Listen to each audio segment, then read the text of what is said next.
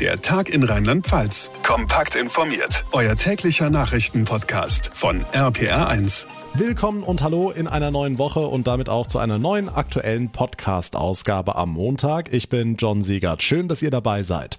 Heute ist unsere große RPA1 Spendenaktion gestartet, wie jedes Jahr in der Vorweihnachtszeit. Bis Freitag sammeln wir Spenden für den guten Zweck. In diesem Jahr geht das Geld an die rheinland-pfälzischen Kinderkrebshilfeorganisationen. Alle Infos dazu, wie ihr spenden könnt, die Spendenhotline und vieles, vieles mehr findet ihr zum einen auf rpa1.de und ich habe euch gerade eine separate Podcast-Ausgabe nur zu unserer Spendenaktion online gestellt. Jetzt reinhören und dann am besten direkt spenden. Jeder Euro zählt und hilft wirklich eine ganze Menge. Aber neben dem Start unserer Spendenwoche sind heute natürlich auch einige andere sehr wichtige Dinge passiert. Die fassen wir euch jetzt zusammen. Letzte Woche wurden sie beschlossen, übermorgen treten sie in Kraft. Strengere Corona-Regeln auch bei uns in Rheinland-Pfalz. Gesundheitsminister Clemens Hoch hat heute nochmal im Detail erklärt, was da genau auf uns zukommt. Noah Theis aus der APA1 Nachrichtenredaktion. Fangen wir an mit 2G und 3G. Was gilt wo? Das hängt von der Hospitalisierungsrate ab, die wir in Rheinland-Pfalz haben. Derzeit liegt die bei 3,5 und das heißt, dass ab Mittwoch flächendeckend 2G gilt. Ins Restaurant, zum Friseur, zu Veranstaltungen und so weiter darf also nur noch wer geimpft oder genesen ist oder wer ein Attest darüber hat, dass er sich aus medizinischen Gründen nicht impfen lassen kann. Für Kinder und Jugendliche gibt's auch noch Ausnahmen. Wenn die Hospitalisierungsrate auf über 6 steigt, dann gilt 2G+, dann brauchen also auch Geimpfte und Genesene zusätzlich einen Test. 3G gilt ab Mittwoch aber auch schon, und zwar in Bus und Bahn, auf der Arbeit und in Hochschulen. Hm, ein großes Fragezeichen schwebt ja in diesen Wochen auch über unseren Weihnachtsmärkten. Was gilt für Sie? Dazu hat Clemens Hoch heute Folgendes gesagt. Und ansonsten gilt jetzt lückenlos die Maskenpflicht drinnen wie draußen, also dann auch auf Weihnachtsmärkten. Und die Kommunen werden überall dort, wo es organisatorisch machbar ist, insbesondere wenn es Zugangskontrollen gibt, auf 2G-Regelungen oder wenn es etwas weiter auseinandergezogen ist, auf 3G-Regelungen bei den Weihnachtsmärkten setzen. Es wird aber weiterhin bei regional unterschiedlichen Modellen, je nachdem wie der Markt konzipiert ist und die Örtlichkeit ist, bleiben. Also, ob 2G oder 3G auf dem Weihnachtsmarkt gilt, muss man vorher prüfen. In jedem Fall muss aber die Maske mit. Weiterer wichtiger Punkt, die Auffrischungsimpfungen. Dafür kann man sich in Rheinland-Pfalz ab sofort anmelden, wenn die Zweitimpfung fünf Monate her ist. Ab Dezember ist eine Anmeldung dann schon vier Monate nach der Zweitimpfung möglich. Alle, die sich bis gestern im Impfportal des Landes Rheinland-Pfalz registriert haben, die werden auch ein Angebot mit dem BioNTech-Impfstoff auf jeden Fall bekommen können. Zukünftig können wir das auch den Menschen sagen, die unter 30 Jahre alt sind und sich dort registriert haben. Das sind nämlich für diejenigen, für die BioNTech empfohlen ist. Alle anderen Menschen, die sich also ab heute im Impfportal des Landes registrieren, werden wir möglicherweise ein Angebot mit Moderna machen. Okay, wir fassen zusammen. Ab Mittwoch gilt 2G flächendeckend. Ungeimpfte brauchen zudem in öffentlichen Verkehrsmitteln und auf der Arbeit einen Negativtest.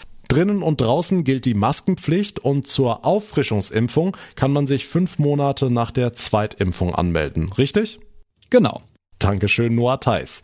Gucken wir auf die aktuellen Zahlen an der Stelle. Hier in Rheinland-Pfalz nähern wir uns mit der Inzidenz allmählich der 250er Marke. Bundesweit liegt der Wert bei 386, so hoch wie nie. Außerdem meldet das Robert-Koch-Institut weit über 30.000 Neuinfektionen.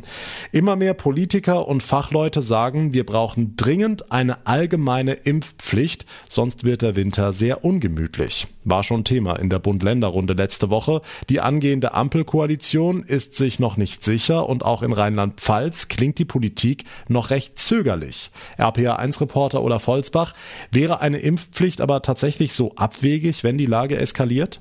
Also die eskalierende Lage ist sicher die einzige Begründung, die sich anführen ließe, denn der Zwang zum Piekser wäre ein gravierender Eingriff in das Grundrecht auf körperliche Unversehrtheit. Wir haben in Deutschland aus guten Gründen auch rechtlich, verfassungsrechtlich und auch ethisch sehr hohe Hürden, so etwas ähm, voranzutreiben. Wir setzen auf Freiwilligkeit. Wir glauben, wir erreichen mehr Menschen damit, wenn wir ihnen deutlich machen, was es bedeutet, nicht geimpft zu sein. Der rheinland-pfälzische Gesundheitsminister Clemens Hoch vor ein paar Tagen mittlerweile fordern die Länder einstimmig einstimmig. Eine Impfpflicht für Pflegeberufe könnte ein erster Schritt sein, verfassungsrechtlich aber auch nicht ohne. Hm, jetzt sagen aber unter anderem die Ministerpräsidenten von Bayern und Baden-Württemberg, Söder und Kretschmann, es leiden sehr viele, weil sich recht wenige verweigern. So sehen es die Impfpflichtbefürworterinnen mit Blick auf die ungeimpften in den Krankenhäusern und Intensivbetten. Dadurch steigt die Hospitalisierungsrate und ob wir wollen oder nicht, auch die Wahrscheinlichkeit von Lockdowns etwa in der Gastronomie siehe Sachsen. Gerion Haumann, Präsident des Hotel- und Gaststättenverbandes Rheinland-Pfalz sagt, so weit darf es bei uns nicht kommen. In der dritten Eskalationsstufe, wobei wir hoffen, dass die überhaupt nicht eintritt, bei über neun, muss es eine Impfpflicht für alle geben, die noch nicht geimpft sind und sich mit Ausnahme derer, die sich medizinisch nicht impfen lassen können, aus ideologischen Gründen nicht impfen lassen. Aktuell liegen wir bei der Hospitalisierung landesweit wieder unter vier, Tendenz aber eher steigend. Pro und Contra Impfpflicht, die Stimmen dafür werden lauter, je stärker die Zahlen steigen. Die Infos von Olaf Holzbach. Was ist sonst heute wichtig gewesen? Dazu nochmal Noah Theis in der RPA1 Nachrichtenredaktion mit einem Kurzblock. Bundeskanzlerin Merkel hält die aktuellen Corona-Maßnahmen nicht für ausreichend, auch nicht die 2G-Regeln. Das soll sie bei den Beratungen des CDU-Vorstandes in Berlin gesagt haben. Merkel sagte demnach auch, wir hätten eine Lage, die alles übertreffen werde, was wir bisher hatten. Die Bundesregierung ist nicht bereit, 2000 Flüchtlinge von der belarussisch-polnischen Grenze in Deutschland aufzunehmen. Das hat Regierungssprecher Seibert heute bekräftigt. Im Grenzgebiet sitzen immer noch 1000 Menschen, vor allem aus dem Nahen Osten, fest. Der belarussische Machthaber Lukaschenko fordert, dass sie nach Deutschland reisen können. Gut vier Monate nach der Flutkatastrophe werden in der Gemeinde Grafschaft im Kreis Ahrweiler hunderte Container aufgestellt. In ihnen sollen künftig über 800 Schülerinnen und Schüler des Aare-Gymnasiums Bad Neuenahr-Ahrweiler unterrichtet werden. RPA1-Reporter Thomas Stüber. In fast 300 Containern sind neben Klassenräumen auch die Verwaltung, ein Aushilfsgebäude für eine Mensa, die Naturwissenschaften und eine Sporthalle untergebracht.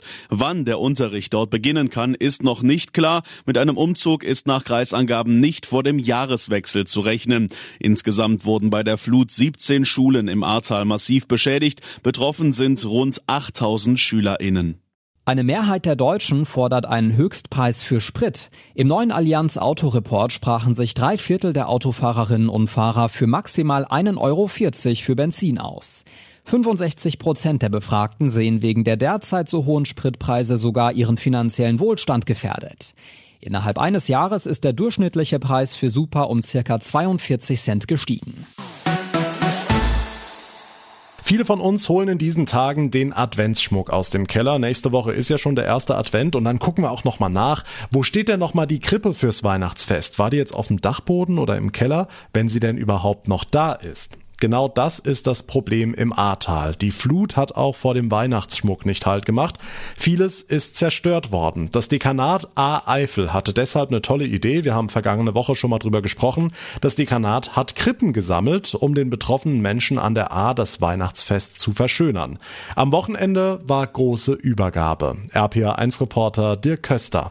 In den ersten Wochen nach der Flut war relativ schnell schon klar, dass die Leute auch ihre Krippen vermissen. Viele hatten die natürlich im Keller und schon jetzt merkten, was soll das werden über die Weihnachtszeit. Die Dekanatsratsvorsitzende Andrea Krämer musste nicht lange überlegen und hat einen Aufruf gestartet, Krippen für das Ahrtal zu spenden. Dutzende Exemplare waren am Wochenende im Studienhaus St. Lambert in Lantershofen zu bestaunen.